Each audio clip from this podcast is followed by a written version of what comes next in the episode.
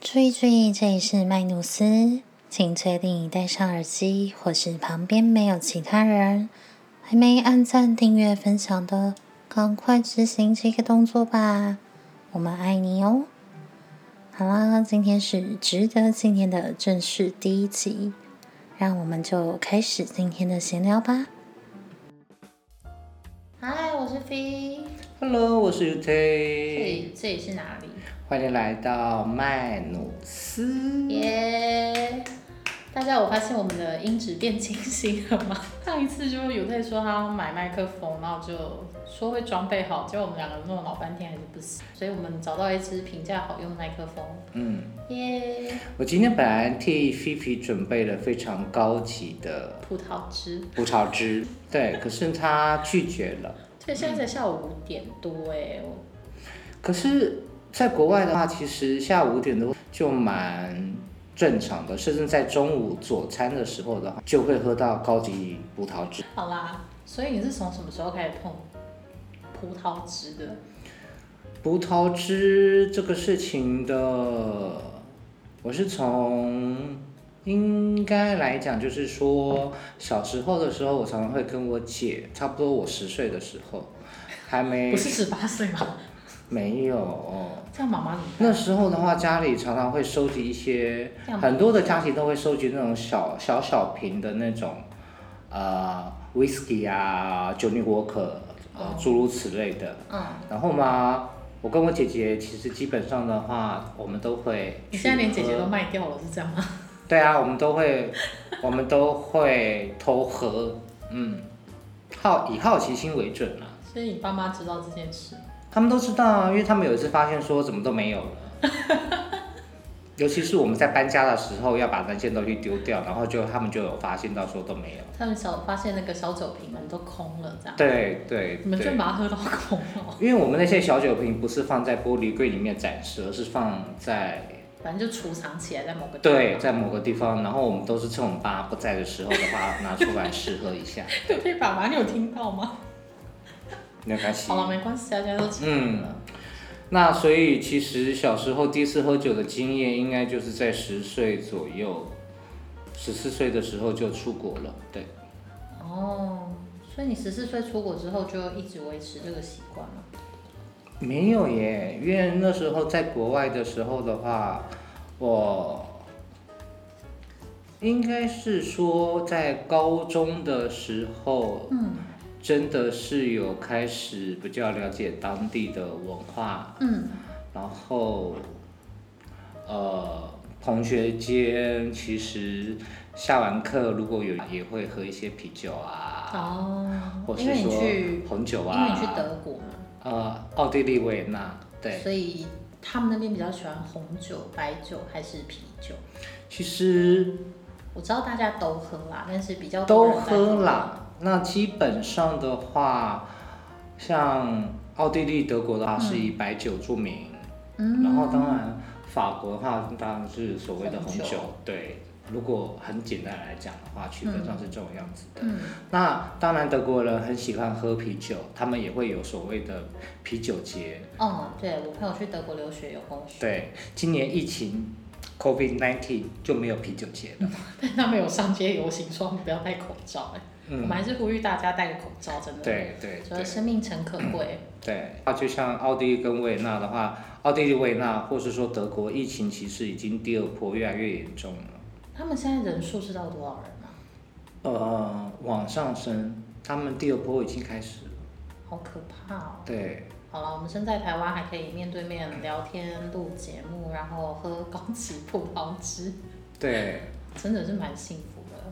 我很幸福啊，因为我刚才本来想帮菲菲倒一杯，可是她拒绝了。对，所以现在这一瓶都是你的了。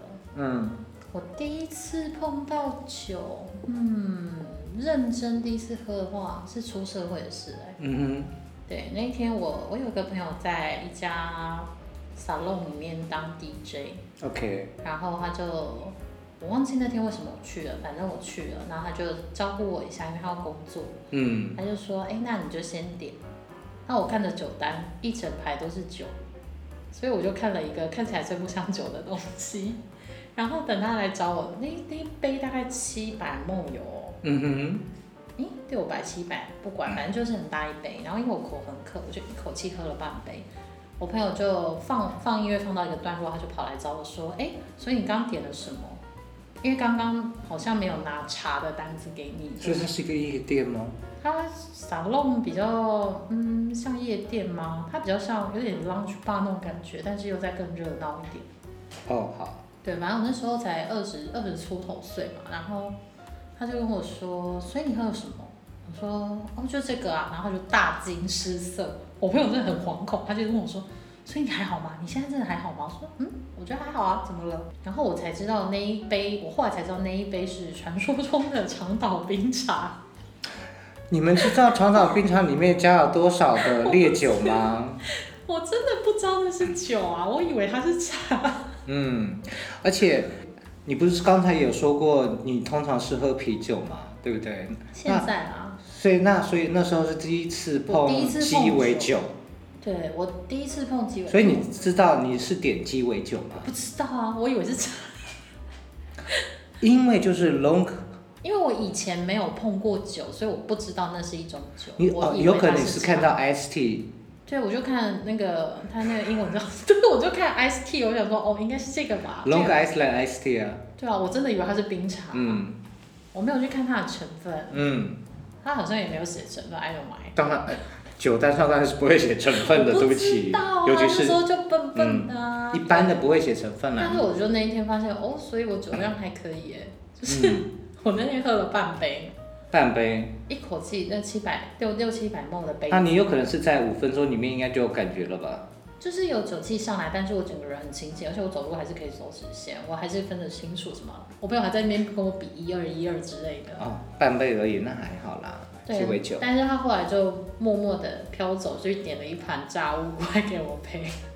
呃，垫饱一下肚子，对，对，然后第一次觉得认真开始有比较有在碰，应该真的是啤酒哎、嗯就也是跟朋友去热炒店，然后我在那之前我其实都不太喝酒，当然热炒店的话一定是啤酒为先啊没啦、有，我以前去热炒店都喝什么维大利啊、黑松沙士，谁要喝酒苹果西打，啊？对，苹果西打，还有对八啊芒流，你不懂八对芒流吧？哦啊，我不知道芭乐汁加啊，芒，对，芭乐汁芭，乐汁对，加芒果汁加柳橙汁、哦 mix ，OK 在一起，好，这是台湾版的特真的吗？那有可能糖糖分太高了，嗯，对，我就是儿童，我就是儿童蛇，反正就大概我很清楚记得是哪一年，二十五岁。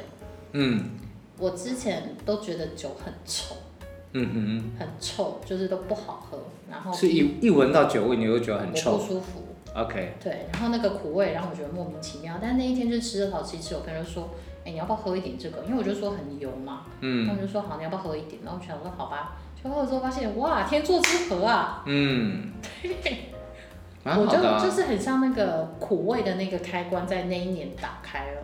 哦，了对，解，所以后来像啤酒，我朋友就要，像我有喝酒的朋友，他们啤酒就很喜欢很顺口，女生会比较喜欢甜口的，可对是我其实是比较喜欢苦跟辣的， ，dry，OK，、嗯，对，嗯所以调酒的话，我会喜欢酸的或是有清凉感的。现在啊，我也不知道说为什么，其实，在台湾的话，真的好多女生嗯，在选高级葡萄水的时候，葡萄汁的时候，葡萄水是什么？对葡萄汁，她们常常会觉得说，她们想要选，或者说白酒的时候，很喜欢喝较甜度较高的。就是顺口啊，对啊，我也我也不知道，我也不知道为什么，因为我在国外的喜欢经验有层次感一点的东西，，对，我们会比较喜欢喝比较 dry 的，对风味比较强烈的是这样吗？ ，dry 的话是呃就是干，对啊，所以干这个东西具体来讲是怎么形容？应它该喝下去的时候是什么感觉？它应该就是说，在一个所谓的口感上的会比较不会让那个那个糖糖分的甜度不会那么的重要，吗？你醒着吗？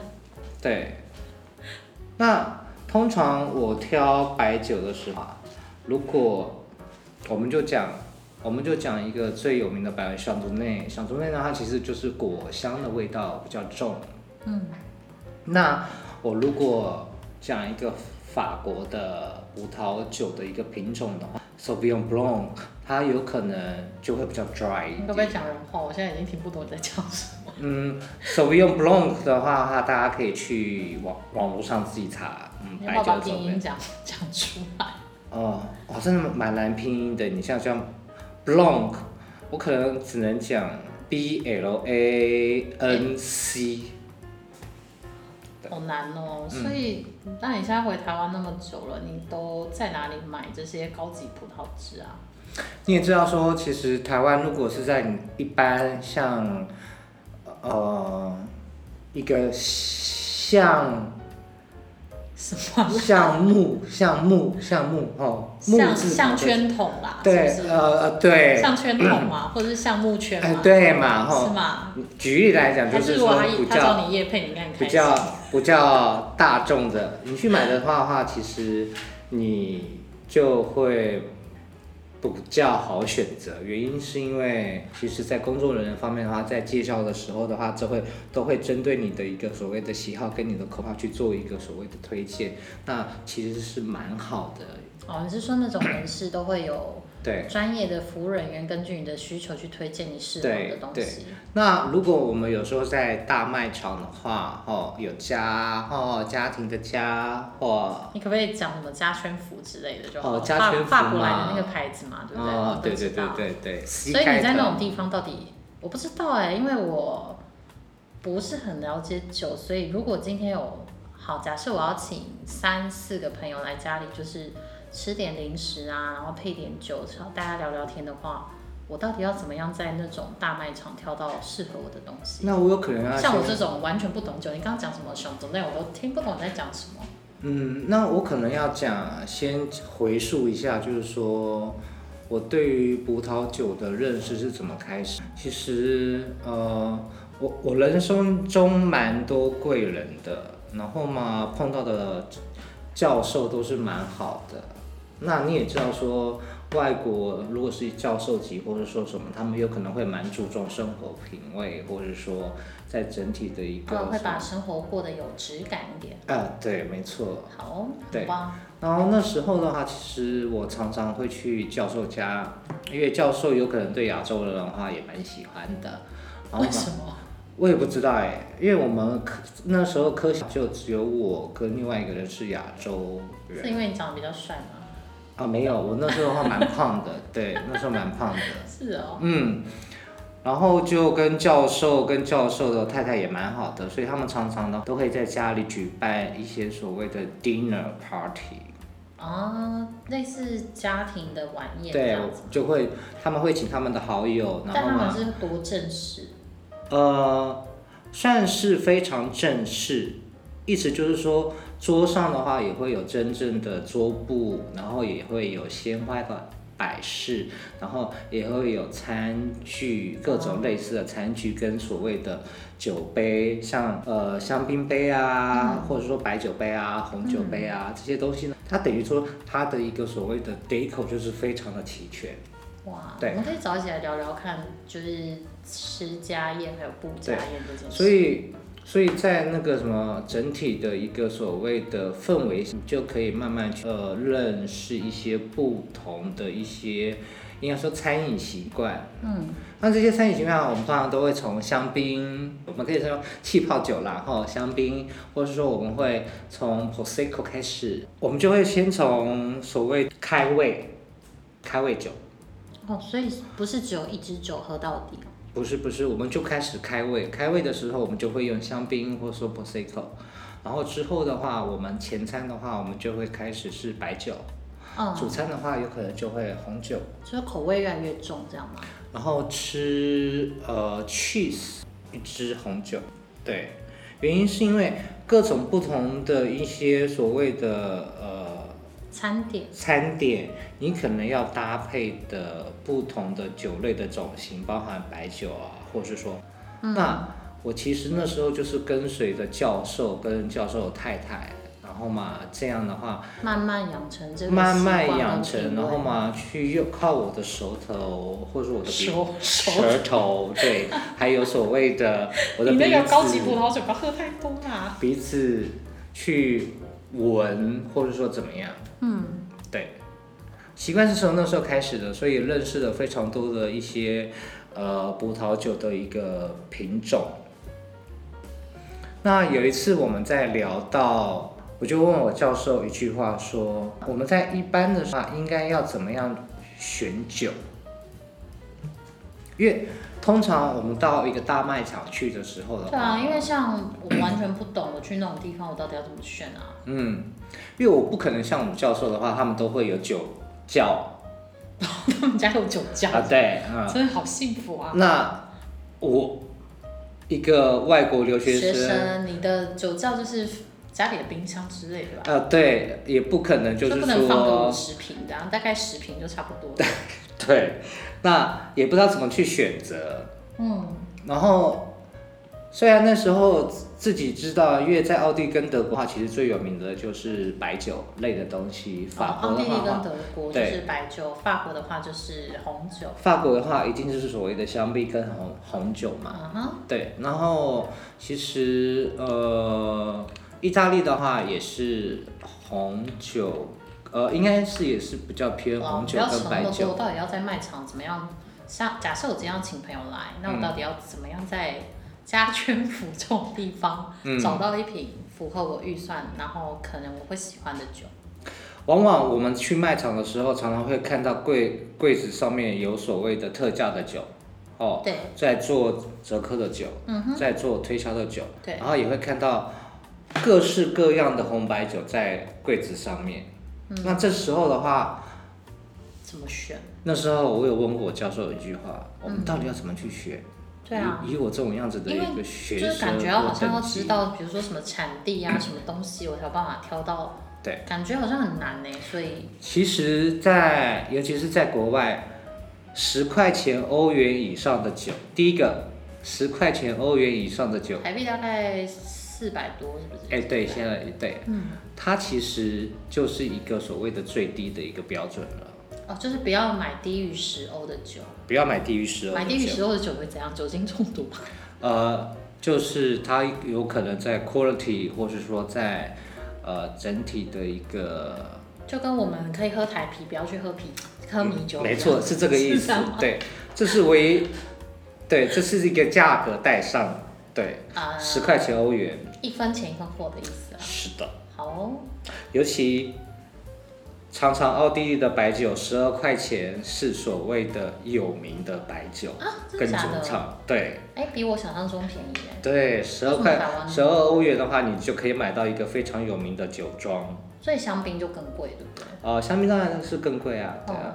好，那另外一个可以注意到的一件事情就是说，你在那么多你真的是看不懂，你也不懂任何的一个酒对啊有类的还写时什候，么什么对不不知道哪里的文，根本看不啊懂。，对，呃，尤其像西班牙文啊、法文啊，或者说德文啊，其实我们。阿根廷。对啊，我们呃阿根廷或是智利啊，其实我们都看不懂的我情看过况下，希伯来文，我想说天啊，我这个我真的不懂哎、对，我教授就有跟我讲一件事情，什么什么，赶快有什么秘诀？我们就是要去看它的标签的设计，一瓶酒的它的一个标签，等一下你说标签是指贴在酒瓶上的那个贴纸，对，它贴在它整体的一个所谓的标签的一个，所以你的教授是教你以貌取酒吗？呃，我们也可以这样讲，比较简单来讲是以貌取以酒，貌取酒，这样对吗？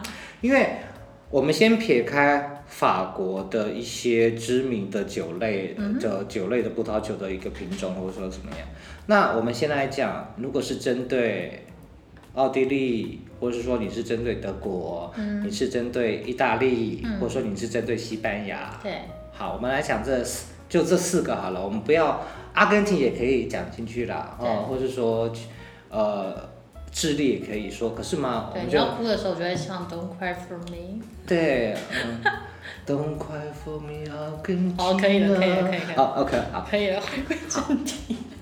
然后嘛，其实你就是要去看它在一个它的商标嗯跟它的一个所谓的图案图腾，包含它在文字上的一个所谓的 你使那个用太上你，那个太艺术家了。那你我们要来解反释一下我，们要凡人的版本。嗯所以你的意思是说，我今天进到一个，我是一个凡人，我进到一个卖场，嗯然后我的预算设在多少钱是合理的？台湾哦，你不要跟我讲欧洲，现在大家都出不去。嗯我如果今天进到家全府之类的地方，我要买一瓶红酒，大概三到四个人喝，我设在多少价位是可以？刚刚你讲的嘛，澳洲有个低阶五百块够不够？我觉得五百块绰绰有余，五百块绰绰有余，对，所以我应该是说我的低标不要低于多少？三百还是两百？你的低标不要低于四百，哦，所以你的意思说区间取在四百到六百中间就可以买到一瓶品质还 OK 的酒？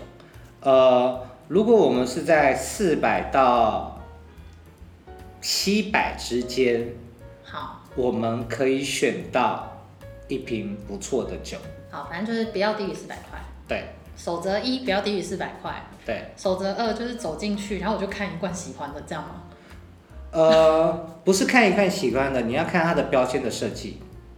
对一般人，他只看好看不好看，他怎么知道那个设计到底是什么？你完全是可以靠你的直觉去感受到说，哎，这个标签我喜欢，这个标签哇很新颖，或者说它的字体很吸引你，它的画面很吸引你，它的颜色，它的颜色很突出，嗯，或者是它的品牌名字写对的很漂就是说亮之类的因。为标签也是一个平面设计嘛。对，但是为什么设计这个东西啊？酒我们喝的是酒，不是喝它的设计。为什么这个东西会在教授建议？原因是因为这跟酒庄就有关系了，因为当然一般的酒庄啊，它有可能会不太在意所谓的标签上的，因为这是一个品牌的一个包装嘛。对，每一支红酒，每一个酒庄的话，它都是属于一个品牌。嗯，那在于一个品牌的一个推销上、推广上、行销面上，它就会去注重它的一个标签上的一个所谓的设计。嗯，那这个时候的话，你主你如果是在针对于视觉的一个所谓冲撞率，你会觉得说，哇，是我没有看过的，设计的非常的新颖的话，哈，其实你可以去选它。等一下，我现在在组织你的话，然后帮凡人画重点。嗯所以你的意思是说，今天我走到卖场里，然后我只要价格是高于四百元，然后它的包装、它的不管是什么东西吸引到我，我就可以试着考虑它看看。对，原因是来自于那那一支酒，通常它的标签设计会针对那支酒的特性去做设计。对所以你对它的外表感兴趣，通常它的内在也是你会感兴趣的。没错，哇，我真的觉得我好会画重点哦。 当然啊，好啦，所以你的意思是说以貌取酒其实没有不对，玩呃，它的一个你成的功成功率到底是成功率的话，我们可以说有的它有失超败过八成吗？有超过八成，那你有失败的经验吗？ 当然是有失败的经验啊，怎么办？因为有些所谓因为的，台湾真的，我我必须说，台湾真的很多包装骗人的东西，对啊，就是内容物不怎么样。像是有些呃佐餐酒，嗯好了，就是一般的佐餐酒，那它其实标签也做得很好看，一般的佐餐酒跟那个酒到底怎么分？呃，我就我就讲一下，就是说像西班牙酒好了，西班牙酒有不同的酒的品种嘛，对，嗯那其实它有可能就像三九九的一瓶的酒，哦它的标签也做得蛮好的。对啊，那那怎么办？它有可能是混混杂的不同的葡萄酒的一个所谓的品种，哦，对，所以它在口感上会是你你会不会自己讲出去，然后到时候大家都定超过四百块， 你就没得挑？我不会，就像我在家家的大卖场里面的，我基本上我去挑酒的时候的话，如果要请朋友的话，我会维持在六九九五九九以上到七，所以真的就九是价钱取胜，这样几率会比较低，买到雷的几率会比较低。是的，包含就是说我也会去看它的标签的设计，哦，就是你把价格带先拉出来之后，再用标签去做一个直觉判断。嗯，好啦，那你买到失败的经验，你要不要分享一下？其实我没有太多失败的经验，所以这个法则等于是说，目前试到目前觉得成功率是很高，而且一般人都可以驾驭。对，因为当然我也知道各国的一些所谓的葡萄酒的一个品种，所以我这个失败率较，我们就不知道啊。所以我想最最简单的一个方法就是你维持在这个样子的一个价格带，尤其是在大卖场里面，嗯然后嘛再去看它的一个标签的一个设计，嗯，不要太太怎么讲太。俗气，一般般的设计，就是说简一单般明人就分不出来、啊。对，举例来讲，就像法国酒的话，它就会有那种很古典的一个所谓的设计，像像边框啊，或者说什么，一个一个画框的感对觉。对，那种嗯，小心，或是说一啊为什个么？那个，我常常觉得那个就是可是那很种雷同，可是很普遍，你是说的那种有华丽八路克式项圈的那一种，嗯，所以那种走那种经典古典的那一种，反而就比较难选择，啊，因为看不出来，是不是？对，因为太常见这种事情。因为你不知道那个葡萄酒的品种，的话哦一般人来讲不知道那个葡萄酒对的啊，品像种，我根本都搞不清楚。对啊，我知道勃艮第啦，因为很流行这个颜色。哦，我最讨厌人家讲勃艮第，勃勃艮第艮第，红勃艮第，嗯。那个那个就是，对，那个就是某国人民发明的词。对啊，因为大家常常就会一般人就是说啊，勃艮第就会觉得勃艮第很好，可是对不起，勃艮第有分等级的，好不好？好啦，那如果前面两个东西他都做了，就是价格带也取出来了，标签也取出来了，嗯你还有什么建议可以给真的要去大卖场的人？他还有有没有第三个小撇步可以让他选到真的还不错？我觉得其你自实己如果你对有酒经验有兴趣的人呢，其实我会先推荐大家先从意大利、呃西班牙为、什么？智利的葡萄酒的种类先去也做一些为呃什么层是面意上的为什么为什么不是法国？呃，因为这三个国家的酒，它在一个所谓的葡萄酒种类上呢，它是比较明了的，比较那清楚，比较清楚，比较容易易懂的。那那个法国酒的话，其实就会比较，呃它等于是你要深入的去研究。那是差在哪里？像我喝 b o 或者说我也分不清楚说到底是哪一种 b o 比较好喝，或者说怎么样。它是风味更复杂，是不是？应该就是说，我对于法国酒的话研究没有那么的多。嗯，那我对于西班牙、意大利在酒的一个所谓的品类，呃呃，葡萄酒的种类上呢，我是个人喜好，所以我在这个个人喜好上呢，我就会比较去去研究这方面的讯息。对，我已经快睡着了，救命啊！我们的听众也快睡着了。真的吗？对啊，怎么办？就是好啦，我们今天要去选一瓶不错的酒。嗯，第一个就是走进卖场，然后我的预算尽量设在，我刚听400你讲块完，我觉得五百块以上可能好一点，是吧？四九九啊，到时候大家都全部设四九九就好啦，欺骗欺骗社会大众这样。嗯，好啦，反正就不要低于四百的酒，然后外包装一定要有某些特点吸引你。嗯，那、万一吸引他的就是很难喝的酒怎么办？ 就是命嘛，那你就认命啊，下次就不要再买了啊，对吧？不负责任推坑。不会啊，因为有些人有些人要是去 C 开头的大卖场，他们就会觉得说啊有折扣或者说怎么样，然后啊，他不介意。对他就不会介意这些事情啊。对啊，但大卖场的人不一定懂啊，所以他不一定有办法介绍。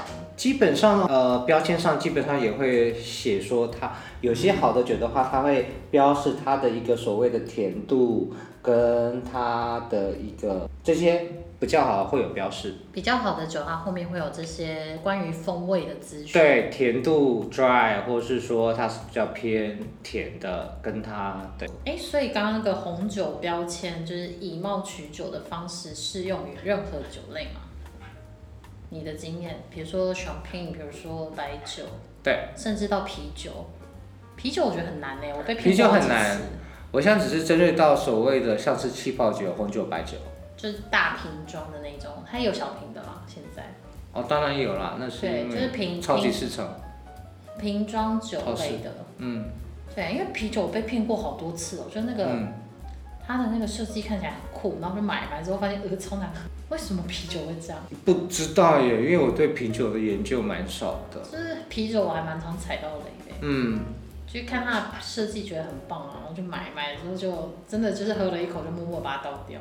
嗯，其实就是说我们在一个所谓的大卖场里面的话，我们先从一个价格带里面先去考量，先把价格设定在四百以上，对，然后嘛，我们再去考量它一个所谓的平面的一个标签的一个所谓的设计，不然它上面有可能会标示它是比较偏 dry，还是说它是比较偏甜的。嗯，啊就当你是不产品的风味对资，讯要。是你比较不知道一个所谓的葡萄酒的一个品种的时候，你就可以去针对这样的 in- information。那其实我最在意，我个人最在意的一件事情的话，就是说是什么？它是瓶装的，还是说它是桶装的？桶？你是说一整个橡木桶的桶吗？呃，还是说它是指那个？我在澳洲的时候有看到那种纸，算利乐包嘛，超大型利乐包那一种。哦，这不是我的意思那你。的我所谓的桶装的话，就是说，举例来讲，它是一整个呃桶子桶子，然后到台湾来，然后再再加入哦，再你说加它是原装就是玻璃原瓶，还是桶对装对到台湾再分装这对样？，我觉得这个也蛮重那要怎的么一件知道事情，因为它后面的标签你就会知道了，因为它上面有附附各国文的一个所谓的标签，再加上中文的标签，它是分开来的时候的话，你就知道它是瓶装的。那如果它只是后面，因为它一定有前后的标签嘛，哦，对。那如果后面的话，它有只有中文的话，它就是所谓的分装的。对分装的，你为什么那么重要的事到现在才讲？这不是我们今天的主题啊。 可是这个也是很重要的一个标准啊。对啊，通常我都会去选所谓的瓶为什装么的，差在哪？差在哪？因为我觉得那些桶装的话，里面它有可能我们不知道说它里面的一个所谓的葡萄酒的一个品种的一个种类到底是什么。嗯，对，可它是在它层名字次上上不是有写吗？它不是应该都会写吗？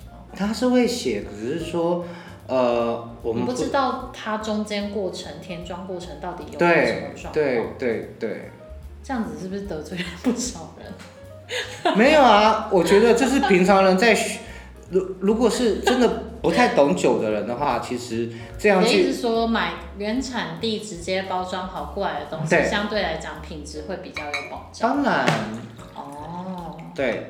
好，那尤其有些人的话，因为现在台湾台湾都有规定一件事情，就是说它必须也要有中文的标签，嗯，它中文有一些所谓的辅助的说明，它上面有可能也会写甜度是多少，嗯或者它它是哪一个所谓的品种，都会。不懂外文的人，其实都可以从中文的标签里面去了解这个事情。原嗯因是，这个是有规定说一定要有中文的一个标签反在正就是上商面。品的标中识。对对，不管是中英文啊，或是中法呃法文啊，嗯，好，所以我们的重点一是不要挑低于四百的，重点二是挑外貌取胜、符合你品味的，然后嗯再来就是尽量买原装进口的酒。其实最主要 的你话每次讲完生气，就是颜值，一瓶酒也有它的颜值，那这个颜值就很重要。现在是要下结论了吗？没有啊，好啦好啦，我知道只你是突然想起颜值啊，好啊，你这样冲过去，人家会以为你要下结论了，所以你要下结论了吗？我没有要下结论。我们没有，就是没有我们的结论就是以貌取酒啊，不是吗？ 这不是我的结论，所以你的结论是什么？你现在要导向结论吗？我觉得时间也差不多。 我的结论就是说，我们要在一个价格带上的话，我们要去注意，如果在大卖场里面，嗯，然后嘛，我们要针对它的标签的一个，设计、设计外观依照个人的喜好去做一个选就是依择，照颜值去选择一对瓶适合你品味的对酒。或者说再加上就是说它会有中文的标签在上面，这是国家规定的。嗯，然后嘛，也有很多人会用呃 app，然后去直接去查茶查，对、哦， One Searcher 里面就可以查到了。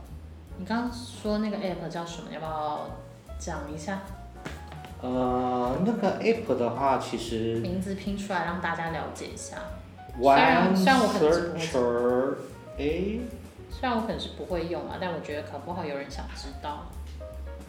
应该是 W I N E，嗯，我要查一下哦 search，可是到最后会变成是 searcher，你可以高级葡萄酒喝太多，为什么？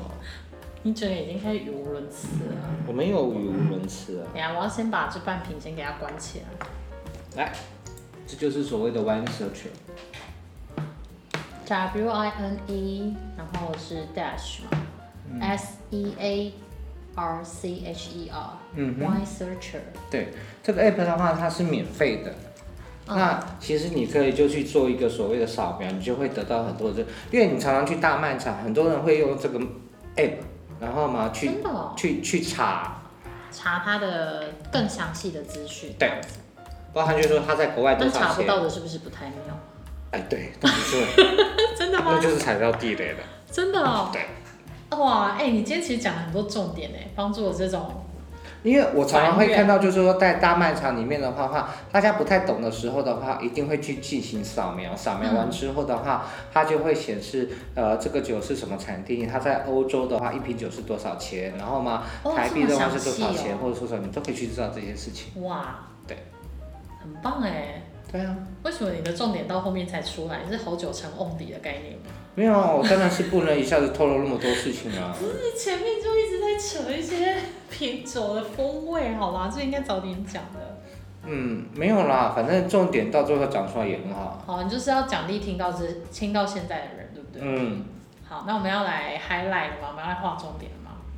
你画吧。画重点，好，我来看一下我今天洗手如何。今天好我是不懂酒的人，我今天要挑一瓶酒，所以我进到卖场的时候呢，保险起见不要挑低于四百块的，但是要好一点的，我可以挑五百到七百中间的，这是第一点。然后再来就是颜值取胜，我要挑外包装跟设计吸引我的，然后再来就是它成分上会有各种风味的资讯，还有酒精趴数，还有它的口感的资讯，还有一个是它是不是原装的酒，这也是判断的依据。如果这些都不知道的话，我就用刚刚那个 app 去扫描它，那扫不出来的话，可能就是雷。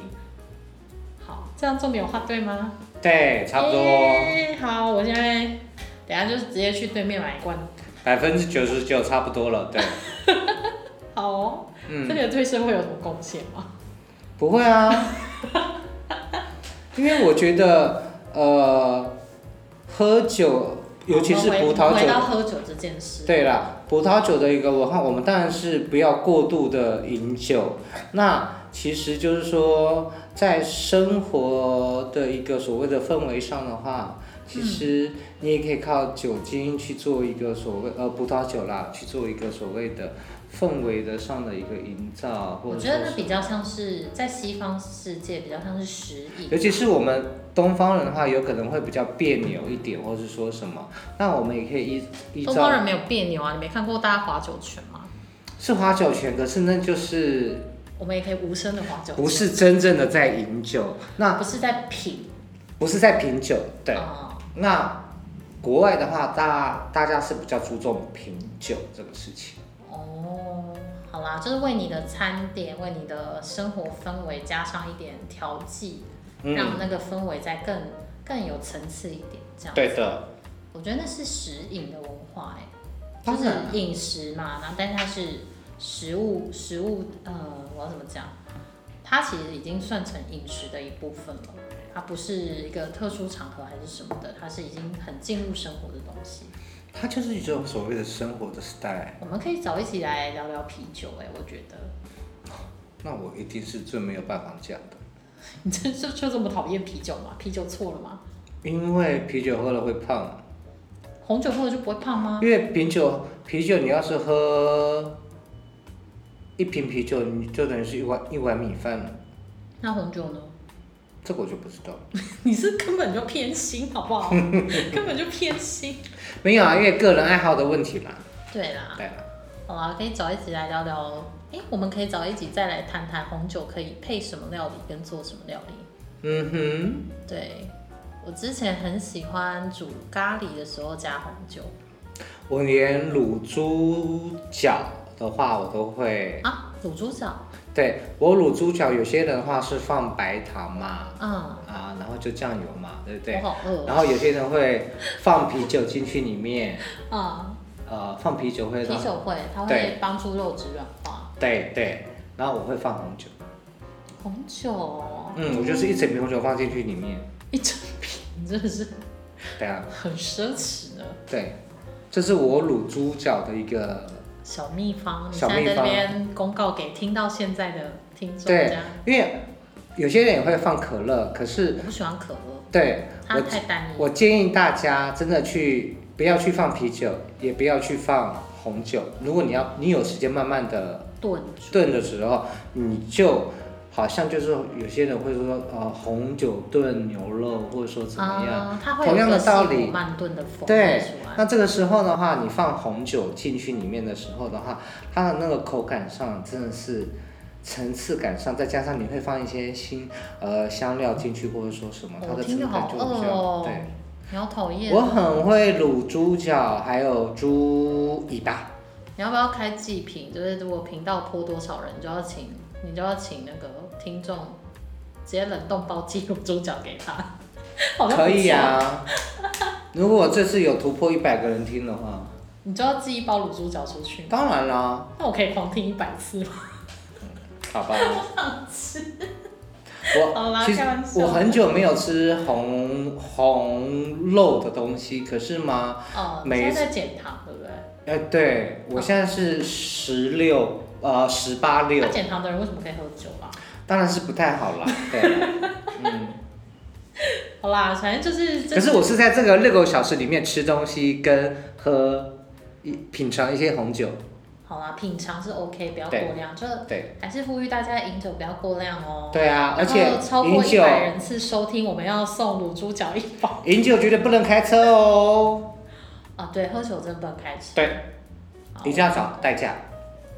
我们喝酒，哎、喝酒也不能骑脚踏车，骑脚踏车也是，也是违反规定的，没错，我们要对镇定宣导一下。在国外也是这样。就请请请为，我知道你可以走直线，但是请为了别人的安全着想，不要出去危害其他人。没错，对，然后真的喝醉了，就就就乖乖待在家里，然后就不要去， 也不要去开门窗哦， 不要。